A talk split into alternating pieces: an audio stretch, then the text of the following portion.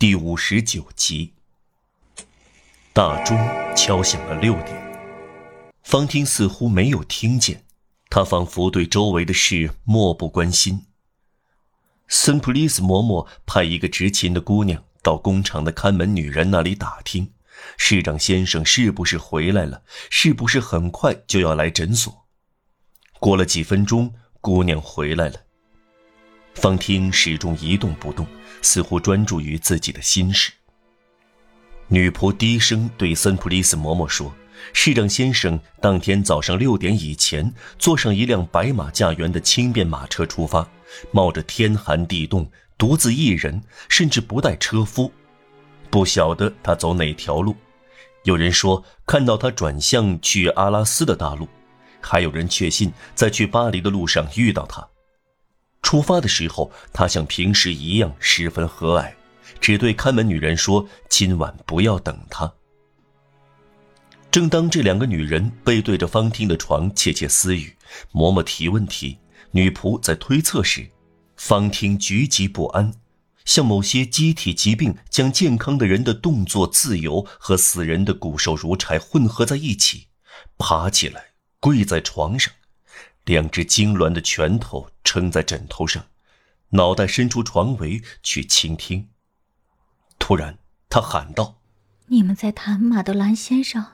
为什么低声说话？他在干什么？为什么他不来？”他的声音非常突兀和沙哑，两个女人以为听到了一个男人的声音，她们惊慌地回过身来。“回答呀！”方婷喊道。女仆支支吾吾地说。看门女人告诉我，今天她不能回来。我的孩子，嬷嬷说：“安静下来，躺到床上。”方婷没有改变姿态，用既威严又嘶哑的声调高声说：“她不能回来。为什么？你们知道原因？你们在那里悄悄说话，我我想知道。”女仆赶快在修女的耳畔说：“就说她在开市议会，忙得很。”森普利斯嬷嬷微微脸红，女仆向她提议说谎。另一方面，她觉得对病人说出真相，无疑是给他可怕的打击。在方汀所处的情况下，就会变得严重了。脸红时间很短，嬷嬷向方汀抬起平静而忧郁的目光，说道：“市长先生出发了。”方汀又挺起身来，盘坐在脚后跟上。他的眼睛闪烁发光，从未有过的喜悦绽开在痛苦的脸容上。出发了，他喊道：“他去找科赛特了。”然后他朝天伸出双手，整个脸变得难以形容。他的嘴唇翕动着，他在低声祈祷。祈祷结束后，他说：“哦，嬷嬷，我很想躺下，我愿做要我做的一切。”刚才我很凶，我请您原谅我说话这样大声，大声说话很不好。我知道，我的好嬷嬷，但要知道，我非常高兴。天主是仁慈的，马德兰先生是仁慈的。你想想，他到蒙费梅去找我的小科赛特了。他重新躺下。帮助嬷嬷理好枕头，闻了闻森普利斯嬷嬷给他的挂在颈上的小小的银十字架。我的孩子，现在好好休息，别再说话。方汀把嬷嬷的手捏在自己汗湿的手里，嬷嬷感到这汗湿，强忍着。今天早上他出发到巴黎去了，其实他用不着经过巴黎。蒙费梅就在回来的路上偏左一点，您记得吧？昨天我和他谈起科赛特时，他对我说过：“快了，快了。”啊，他想让我惊喜，您知道吗？他让我在一封信上签了名，好将科赛特从特纳迪埃夫妇那里接回来。他们无话可说了，对不对？他们会归还科赛特。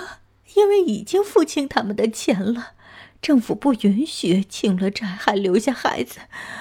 嬷嬷，不必向我示意，我不敢说话。啊，我幸福极了，我感到很好，我一点没病了，我就要再见到克赛特，我甚至感到很饿，我快有五年没见到他了。您不能想象，孩子是多么令人牵挂。再说他是那样可爱，你会看到的。要知道，他粉红色的小手指多么好看呀！啊，首先，他的手会很美。一岁时，他的手很可笑，是这样。啊，现在他该长大了。啊，他有七岁，是一个大姑娘了。我管他叫科赛特，但他叫厄弗拉季。是啊，今天早上我看到壁炉上有灰尘，我就想到我不久会见到科赛特了。哦，我的天！啊，真不该，多少年看不到孩子，本该想到生命不是永恒的。哦，市长先生出发了，啊，他多好啊！天气很冷，是吗？他至少穿上大衣吧。明天他会回来，对吧？明天就像过节。明天早上，嬷嬷，你要提醒我戴上有花边的小便帽。啊，蒙费梅是个小地方。那年我步行走过这条路，对我来说路很远，但一车走得很快。明天。他会带科赛特回来，这儿离蒙费梅有多远？嬷嬷对距离没有任何概念，回答道：“哦，我相信明天会回到这里。明天，明天，啊，明天我就会看到科赛特。您看，天主的好嬷嬷，我没有病了，我发狂了。”只要有人愿意，我会跳舞。谁要是一刻钟之前见过他，对此会莫名其妙。现在他变得满脸红艳艳，他说话的声调热烈而自然，他整个脸笑嘻嘻的，他不时笑着，低声自言自语。母亲的快乐近乎孩子的快乐。唉，您多高兴啊！听我的话，别再说话了。方听把头搁在枕头上，女仆对他小声说：“是的，躺下吧。既然你的孩子就要回到身边，你要乖一点。”森普利斯嬷嬷说的对，这里所有的人都说的对。随后，方听一动不动，头也不转，却用睁大的眼睛环顾四周，喜气洋洋。他再也不说话了。嬷嬷拉上床围，希望他小睡一会儿。在七点钟和八点钟之间，医生来了，听不到任何声响，他以为方听睡着了，轻轻地走了进来，踮起脚尖走到床边。他撩开床围，借着灯光看到方听望着他的平静的大眼睛。他对他说。先生，会让他睡在我床边的小床上，对吗？